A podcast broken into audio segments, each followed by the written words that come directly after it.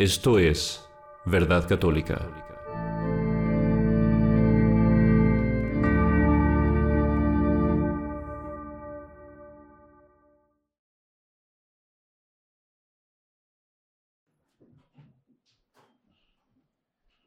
En el nombre del Padre, y del Hijo, y del Espíritu Santo. Amén. Dios te salve María, llena eres de gracia, el Señor es contigo. Bendita tú eres entre todas las mujeres, y bendito es el fruto de tu vientre, Jesús.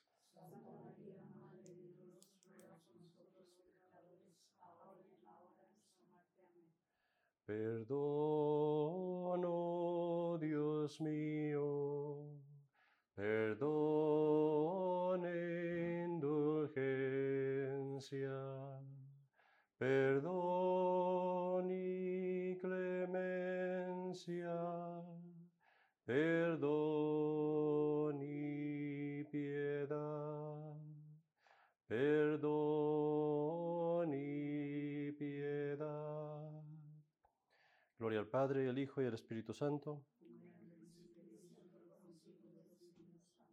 En el nombre del Padre, del Hijo y del Espíritu Santo. Amén. Pueden sentarse.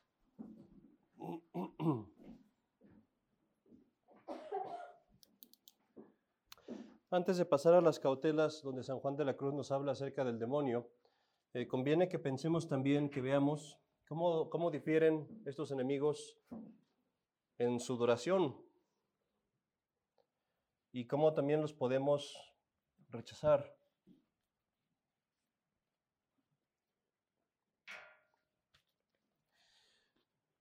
El mundo pues va a durar mientras vivamos, pero el mundo lo que tiene de, especial es que es el, el demonio, digamos, el enemigo más fácil de rechazar, porque el mundo basta con decir, este, me retiro de esto, me separo de esto y ya, ahí ya se acabó, ¿no? Si yo tengo una mala amistad, pues rechazo esa mala amistad. Si yo tengo que me distraen mucho eh, mis cuentas sociales o YouTube o esto, pues lo quito, quito la computadora de mi casa. El mundo es una cosa que yo puedo decir, la aparto de mí y se acabó el enemigo, que es algo muy fácil. ¿Que nos cuesta trabajo hacer esa decisión? Sí, eso es cierto. Pero el enemigo es fácil de quitar. No puedo hacer eso con el demonio y con la carne. Pero por eso el mundo, digamos, es el más fácil. La carne, lo que tiene de especial es que dura hasta que muramos. O sea, vive con nosotros, soy yo. Cuentan, cuentan una historia de San Pedro de Alcántara, Alcántara, que San Pedro de Alcántara era yo creo que el santo más mortificado que ha existido. O sea, uno ve las penitencias que hacía eran tremendas. Creo que dormía tres horas cada día, este, ayunaba durante tres días, o sea, tres días pasaba sin comer nada y el tercer día comía, este, cosas así.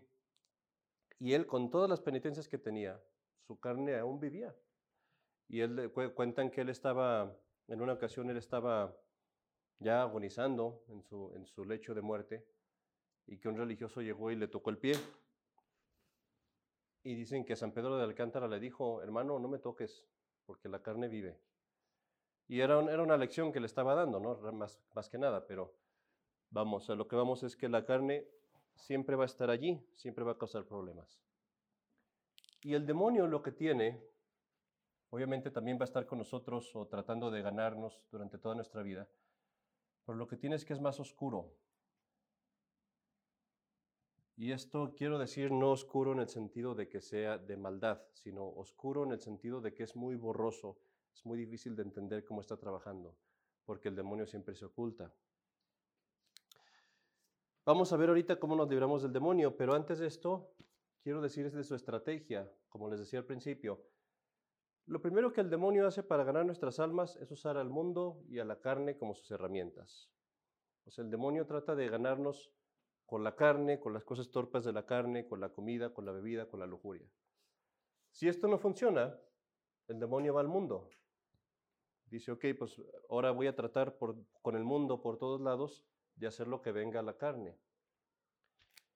Pero si nosotros nos libramos de la carne, si vencemos a la carne y vencemos al mundo y estamos haciendo la bondad, estamos haciendo cosas buenas, entonces el demonio se va a transfigurar en ángel de luz.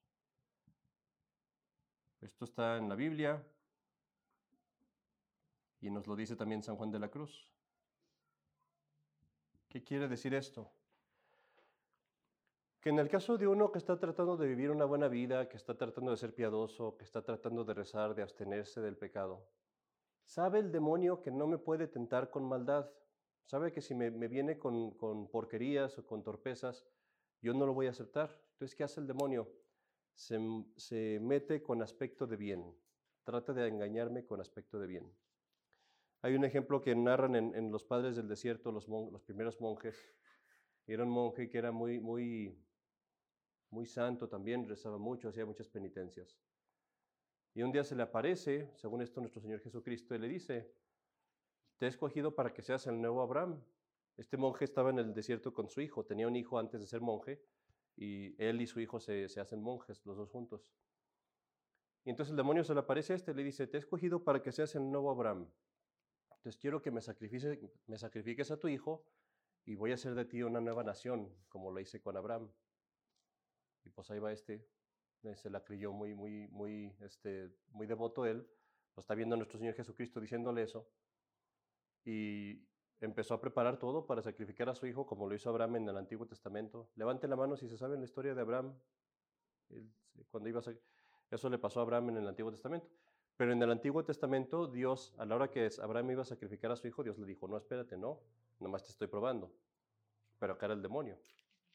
Entonces lleva a este hombre y agarra a su hijo, que ya era grande, ya era un adulto, y empieza a poner al hijo en, pues la, en la madera para matarlo. El hijo, gracias a Dios, era inteligente, entonces dice, no, se levantó y se fue corriendo. Pero este hombre estaba tan engañado del demonio que lo iba a hacer, porque el demonio así se mete, se transfigura en ángel de luz. Sabiendo esto, pues, este, vamos a hablar ahorita de las cosas que nos, de cómo defendernos del demonio, pero antes de decir eso, quiero decir una cosa. Cuando tenemos unas pláticas, sermones, cuando estamos haciendo cosas espirituales, siempre necesitamos hablar de nuestro Señor Jesucristo, porque nuestro Señor Jesucristo es lo que nos da, por decirlo así, vida, es, es lo que nos da luz y lo que más, más nos mueve y nos, nos inspira a actuar. Hoy yo les voy a estar hablando de los enemigos del alma, pero al hacer eso no perdamos de vista a nuestro Señor Jesucristo. ¿Por qué?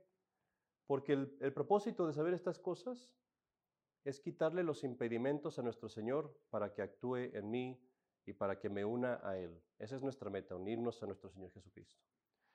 Piensen en ustedes, en su alma, como si ustedes fueran una ventana de estas. Y Jesucristo es la luz que entra por la ventana.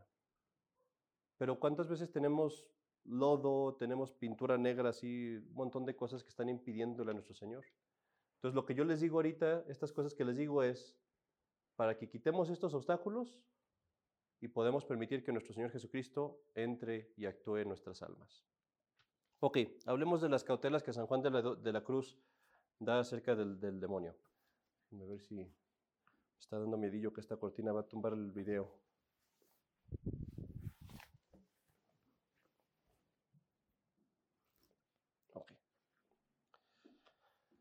Las voy a resumir otra vez en tres cosas principalmente que nos dice acerca del demonio. La primera que voy a decir es esta, dice él, siempre obra en obediencia y para nosotros que no somos religiosos, digámoslo con consejo, siempre escuchando a alguien más. La segunda es respeta y ama a tus superiores. Y la tercera cosa que nos dice es humildad de corazón.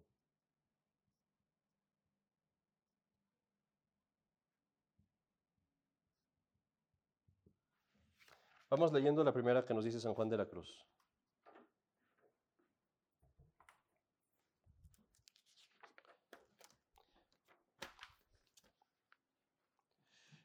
Cuando él introduce las cautelas, dice, se fue el demonio. dice, hay que advertir que los cuidados que el demonio usa para engañar a los espirituales, de los, lo, más ordinario, dice, es engañarlos bajo especie de bien, es decir, bajo apariencia de bien, y no bajo apariencia de mal, porque ya sabe que el mal conocido apenas lo tomarán.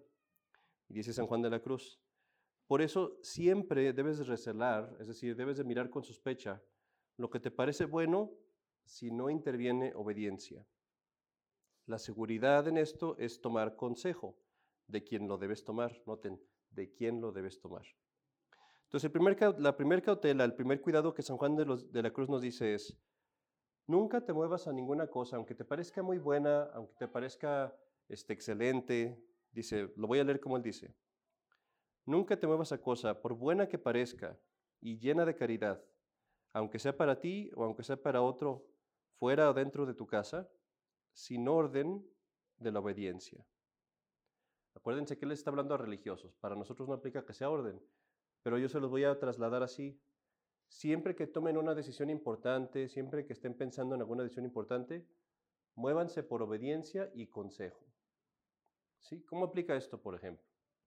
Supongamos que este, estoy considerando, este, la esposa está considerando, este, tiene un poco de dinero y quiere comprar algo y es algo muy caro. Bueno, pues mi marido está de acuerdo con eso, pues sí o no. Este, bueno, a lo mejor tengo algunas discrepancias con mi marido, puedo pedirle consejo a lo mejor a alguien que sea prudente, a alguien que, que, que siempre apoya mi matrimonio, etcétera, etcétera, ¿no? Pongamos un ejemplo de mi parte, yo como sacerdote, ¿no?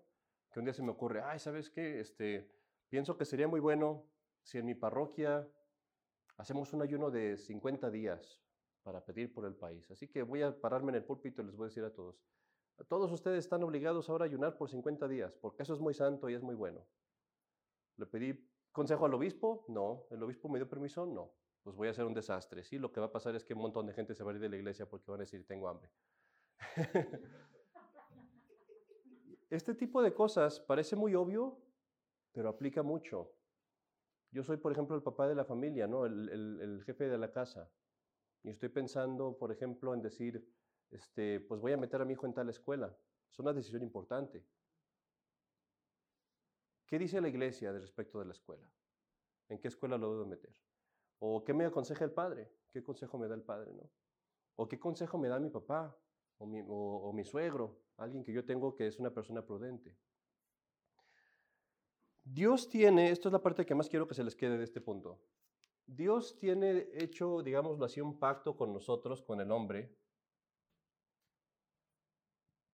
de que si yo me guío por otras personas, especialmente por superiores y por, por consejeros prudentes y sabios,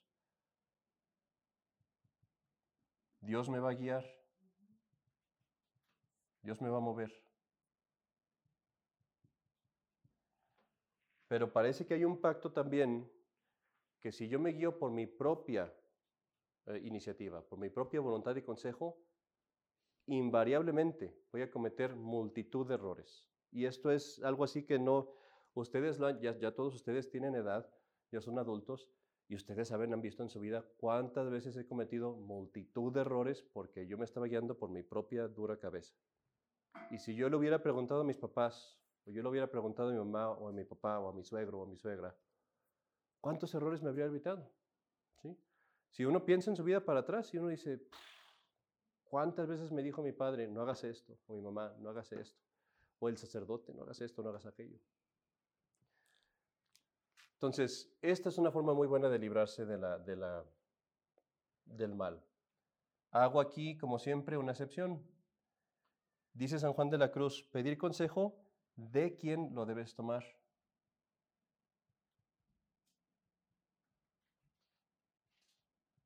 Y lo mismo aplica para la obediencia obedecer a quien debes obedecer.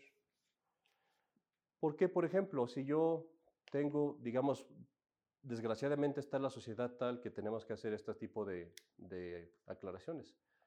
Si mi padre, por ejemplo, es un hombre que es alcohólico, que, batalla con el alcohol, que no tiene su vida en orden, que, que, yo lo veo que no es prudente, que comete muchos errores, pues no es una persona de quien yo debo de tomar consejo. Lo debo respetar, pero no puedo tomar consejo de él. Si yo veo que el sacerdote que yo estoy, este, tal vez tengo enfrente de mí, es una persona que, que, no consulta libros, que no consulta a su obispo, que no pide consejo de otros sacerdotes, pues me voy a cuidar un poco, ¿no? O sea, no, es el sacerdote infalible. Lo debo respetar, pero sé que hay algo ahí que tengo que cuidarme. Eh, y así con todo, igualmente con la obediencia, ¿no? O sea, ¿cuándo obedezco yo? Pues cuando es mi superior y yo veo que mi superior está haciendo su deber. Si yo tengo, por ejemplo, mi papá y mi papá no hace su deber y mi papá roba y mi papá comete crímenes, pues yo no lo voy a obedecer a la hora que me diga, oye, mi hijo, llévame al banco. no, no vaya a ser, ¿verdad? Que vayas con malas intenciones. ¿Por qué no lo obedezco? Porque no está actuando como autoridad. Si yo tengo un sacerdote que, por ejemplo, me está dando malos consejos, que me llevan a pecar o cosas así, pues tampoco lo voy a obedecer. ¿Cómo sé? ¿Cómo sé estas cosas? Porque esto es una cosa importante. ¿Cómo puedo saber yo? Porque siempre va a haber otro superior arriba a quien yo puedo acudir. Y si está el sacerdote, pues está el obispo. Y luego está el papa cuando lo hay uno. Y más importante está lo que siempre ha enseñado la iglesia, no quiero decir que la iglesia esté sobre el Papa, pero quiero decir que aquí están todos los otros papas y el magisterio. O sea, lo que la iglesia siempre ha enseñado. Y así yo siempre tengo a dónde recurrir. Entonces uno, por ejemplo, ¿cómo saber si, debo obedecer? Pues yo puedo ir con el sacerdote y decirle, Padre, usted me está diciendo esto, ¿en dónde está? ¿En qué libro está? en, qué, ¿En qué parte dice de la iglesia esto? Y el Padre viene y me dice, mira, aquí está en este libro, aquí dice lo que la iglesia enseña. Ah, pues entonces yo sé que eso es lo que los papas siempre enseñaron en el magisterio, ¿no? Me estoy yendo a un lado porque sé que esa duda seguramente puede salir. El punto es, en nuestra vida personal, guiarnos siempre por consejo para que Dios nos guíe. Sobre todo en las, en las cosas que son importantes, digo, no en las cosas que son sencillas, pues ahí cada uno decide. Vamos a los otros dos porque estos todos están conectados. No tengo que borrar, voy a borrar eso también.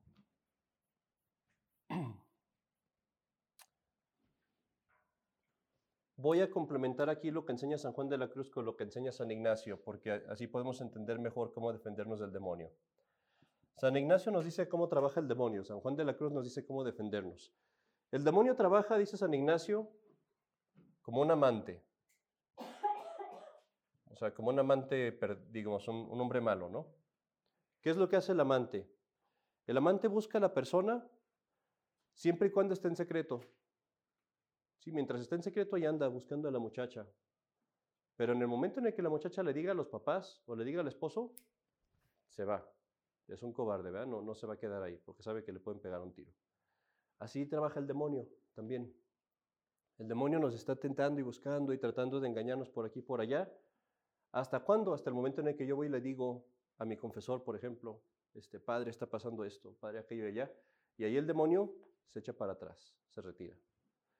Dice San Ignacio también en esta misma línea que trabaja como los soldados que están en emboscada.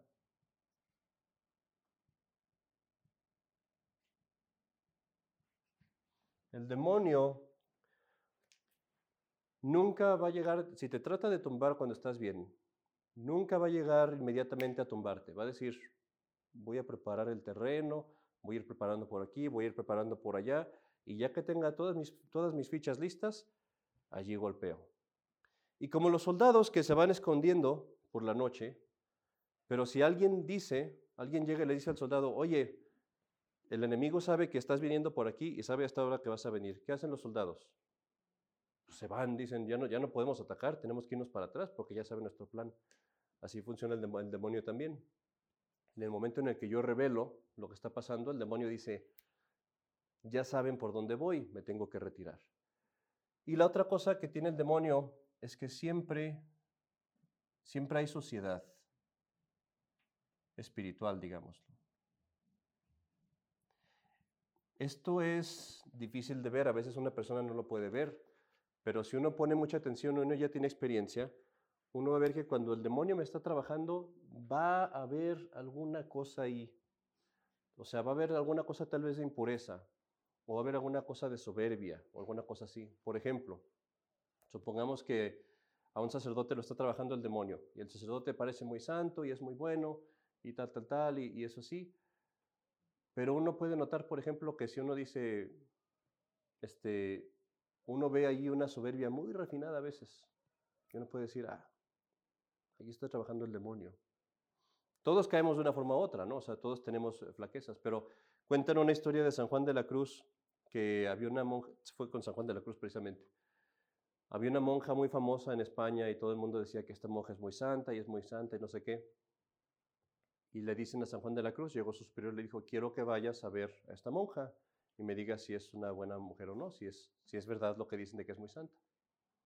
Va San Juan de la Cruz, ahí al convento, imagínense así, son como aquí los conventos, ¿eh? tienen la puerta así, y llega y toca ahí, y ya le abre la, la puertita y pregunta, porque son las puertitas así chiquitas. Y dice San Juan de la Cruz, vengo a buscar a la monja santa, soy yo. Y dice San Juan de la Cruz, es todo lo que tenía que saber, gracias. Y se fue. Eso fue todo. Nomás porque ella dijo, soy yo, ya dijo San Juan de la Cruz, ella no es, no es santa, o sea, eso es una falsa. Y sí, resultó que la mujer estaba fingiendo nada más. A lo que voy es, siempre vamos a ver algo así. Cuando el demonio me está trabajando, voy a ver, por ejemplo, que me estoy enojando muy frecuentemente, o que me veo con tristeza, o que ya no, ya no quiero ir a rezar o de ir tanto a misa, cosas así. Entonces, siempre vemos ahí eso, ¿no? ¿Hasta ahorita todo, todo más o menos claro? Ok. Conociendo esto, pues, vemos por qué es tan importante el tener obediencia y consejo para no dejarnos engañar. La segunda parte que San Juan de la Cruz nos dice es esto, dice, ve a tus superiores. Él está hablando de religiosos, pero dice, velos con el puesto que tienen, o sea, con el, el, lugar que tienen. Por ejemplo, si tú eres un sacerdote y ves a tu obispo, pues tu obispo representa a Dios para ti. Si tú ves al sacerdote y eres el feligres, pues tu, tu, sacerdote representa a Dios para ti. En el sentido de que tu sacerdote va a ser el que te va a dar la palabra de Dios y el consejo de Dios.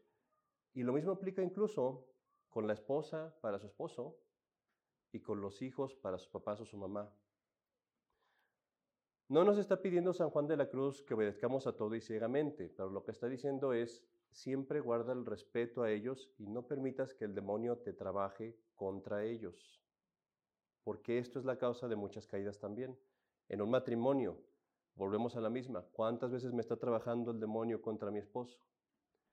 Y en lugar de pensar yo en la autoridad que tiene mi esposo, yo estoy pensando en, los defectos que tiene y estoy viendo todas sus cosas. Y cuando me dice mi esposo, mija, este, no sé, eh, ah, checa, cuida, cuida, la casa, limpia, limpia la cocina porque está muy sucia.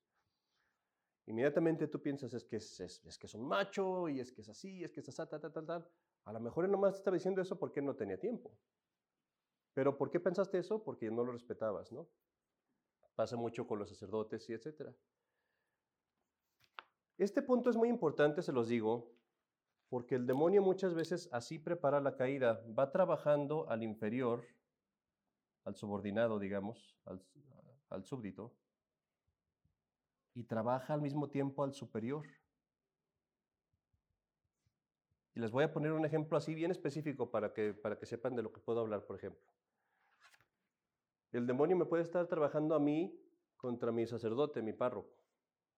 Y me dice, es que el padre siempre es así, es que el padre siempre es así, mira, es que el padre como es así, esto y aquello, que le gusta jugar, que le gusta fumar, o que le gusta que...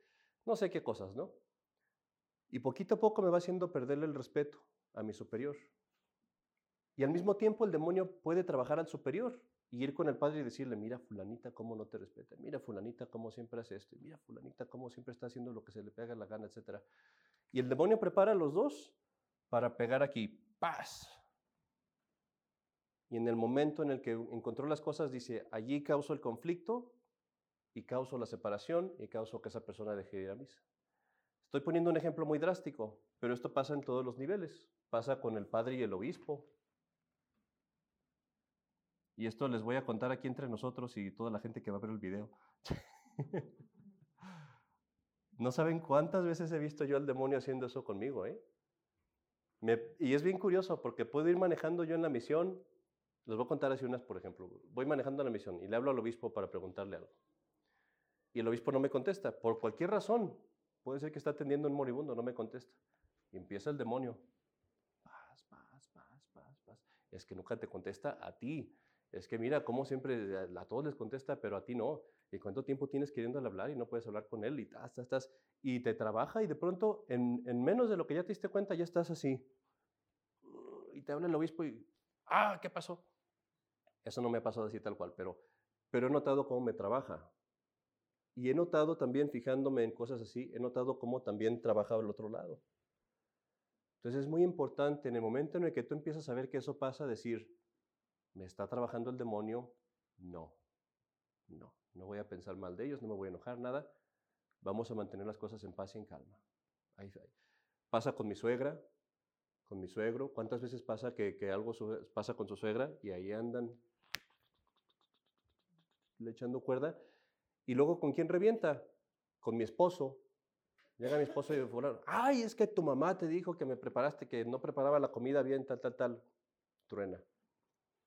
Entonces, por eso nos dice San Juan de la Cruz, a tus superiores, ve la autoridad que Dios les da, ve lo que Dios te da por ellos y olvídate de sus efectos. O sea, sus efectos personales, digo, olvídate de ellos, ¿no? Ya si te están causando daño y es otra cosa. Eh, ¿Cómo andamos de tiempo? Ok. El siguiente punto diría yo que es el más importante de todos. Se los voy a leer tal cual como dice San Juan de la Cruz. Dice, el tercer cuidado, derechamente contra el demonio, es que procures de corazón humillarte en palabra y en obra, holgándote, es decir, que te dé gusto, del bien de los otros como si fueras tú mismo, y queriendo que pongan a todos los demás antes que a ti. Y de esta manera vencerás el bien, vencerás con el bien el mal, y echarás lejos al demonio y tendrás alegría de corazón. San Juan de la Cruz lo que nos dice es, el demonio tiene, hay dos cosas que el demonio siempre se caracteriza por eso. Mentira y soberbia. Con mentira lean engaño. El demonio siempre lo que trata de hacer es engañarte. O sea, él no, te va a llegar con verdad, te va a tratar de mover para engañarte. Y la otra cosa que tiene es soberbia. Siempre, siempre, siempre el demonio trae soberbia y cuando el demonio está trabajando a alguien, siempre va a haber soberbia. ¿Y la soberbia cómo se manifiesta? Se manifiesta en no quererse someter a otra persona, se manifiesta en no querer doblar la propia opinión, cosas así. Yo, por ejemplo, una cosa que yo trato de hacer mucho para cuidarme de esto, soy soberbio, obviamente, pero una cosa que uno trata de hacer es pedirle la opinión de otras personas y guiarme por la opinión de otras personas. Muchas veces pasa, por ejemplo, que tengo una situación y yo sé cómo resolverla o pienso que sé, pero dudo un poquito y digo, ¿sabes qué? Voy a preguntarle a otros sacerdotes y no solamente eso, voy a hacer lo que ellos digan, aunque yo esté en desacuerdo. Y por, por ejemplo, hace poquito mandé una carta a los, a los que tienen niños en la escuela, mandé una carta acerca de los celulares, que algunos de ustedes la recibieron, me imagino. Y antes de mandarla pregunté a los sacerdotes, les dije, oye, ¿qué piensan de esto? Y varios me la corrigieron, me dijeron, no. Y la corregí, de hecho, la, que, la que recibieron es la corregida, porque yo había puesto otras cosas ahí. Pero eso, el doblar mi opinión a otras personas es cosa que da humildad. Y por eso San Juan de la Cruz nos dice, todas las trampas que te pone el demonio, todas, las vas a vencer con esto. Si tú piensas que eres ignorante, que no eres santo,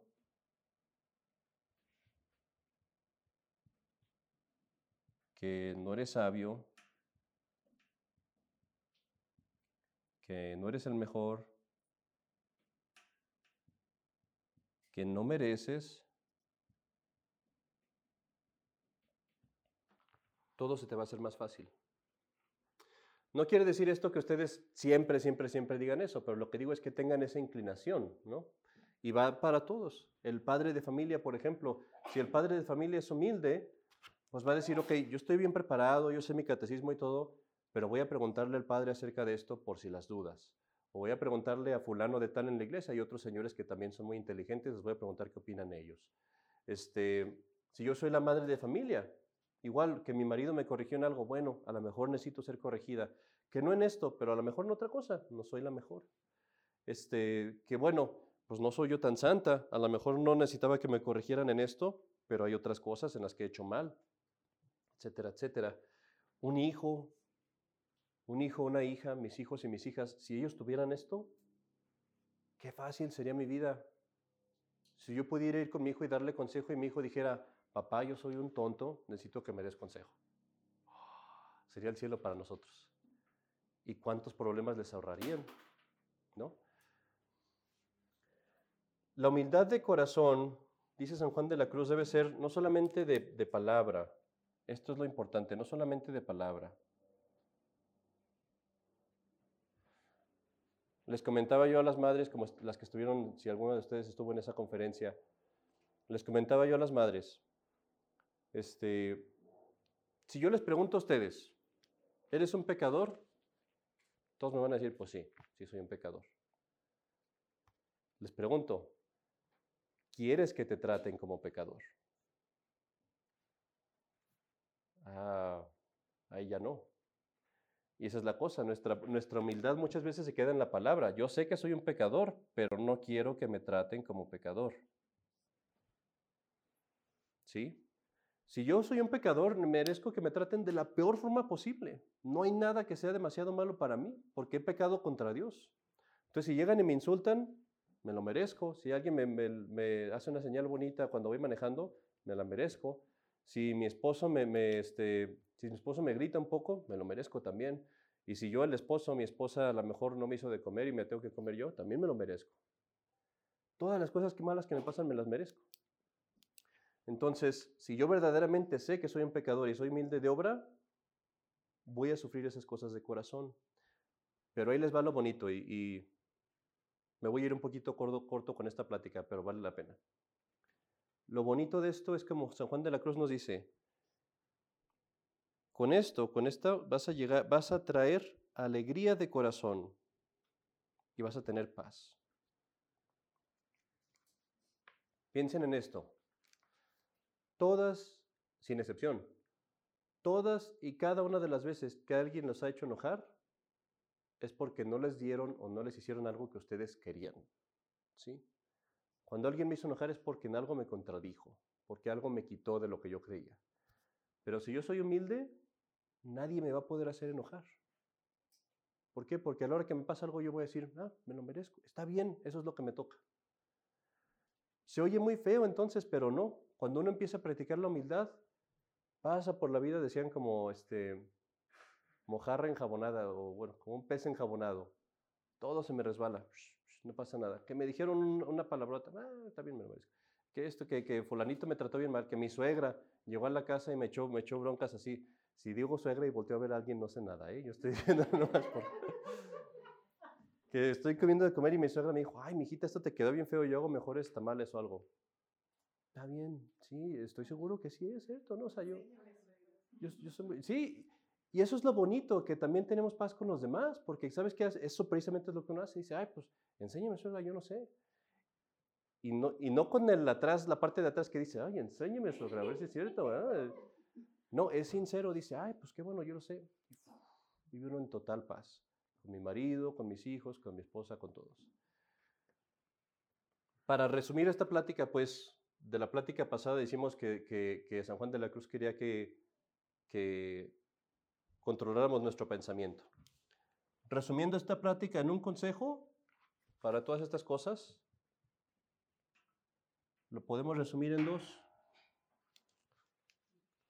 En practicar obediencia en cuanto me sea posible, no siempre podemos porque vivimos en el mundo, no somos religiosos, pero practicarlo, o sea, estar dispuesto a cederle a otros, a tomar órdenes de otros, a, doblegarme a otros y practicar consejo, pedir consejo, guiarme por los demás. Estos dos van a servir para todos los demás, porque ¿saben qué? La mayor prueba de que uno es humilde es obedecer. Y esto es infalible, infalibilísimo. Cuando uno ve a una persona soberbia, algo le cuesta aquí. Obedece, pero muy a regañadientes. O no obedece, o se las calla, o se trata de ir por un lado y salir por un otro. Pero si ve a una persona que es obediente de corazón, que verdaderamente está dispuesto a someterse a Dios y hacer lo que está bien, obviamente, no podemos obedecer en cosas malas, pero que tiene esa inclinación, digo, de, obedecer y de, eh, someterse a otra persona, señal clarísima de obediencia. Termino con esta conclusión muy rápida para los que tienen hijos. Por eso esto es tan importante con sus hijos. Importantísimo. De todas las virtudes que ustedes quieren que sus hijos tengan, esta yo diría es, si no la principal, de las principales. Porque con esto le dan a sus hijos todo esto de acá y lo protegen del demonio. Un hijo que es obediente, el demonio no lo va a agarrar. Va a pecar y va a cometer errores y todo, pero saldrá de ahí. Pero si un hijo es obediente, aquí lo, van a proteger. Si el hijo no es obediente, entonces está, es, como una casa sin, cerca. ¿No? O sea, por todos lados le pueden llegar. Entonces eso tenganlo muy presente para ustedes y para sus hijos. Vamos pidiéndole a Dios, pues, conforme terminamos esta plática de hoy, tomar el ejemplo de nuestro, de nuestro Señor Jesucristo, que nos dice en las Sagradas Escrituras, se hizo obediente hasta la muerte y muerte de cruz por nosotros, precisamente para enseñarnos esto. Nuestra obediencia es a Dios y en Dios a todos nuestros superiores, siempre y cuando no se alejen de Dios y no se aparten de Dios. Si un superior me aleja de Dios, entonces ya no, no lo puedo obedecer. Pero siempre y cuando mis superiores estén en esa línea, yo obedezco yo y obedezco a Dios con ellos. ¿Ok? Vamos terminando con una oración.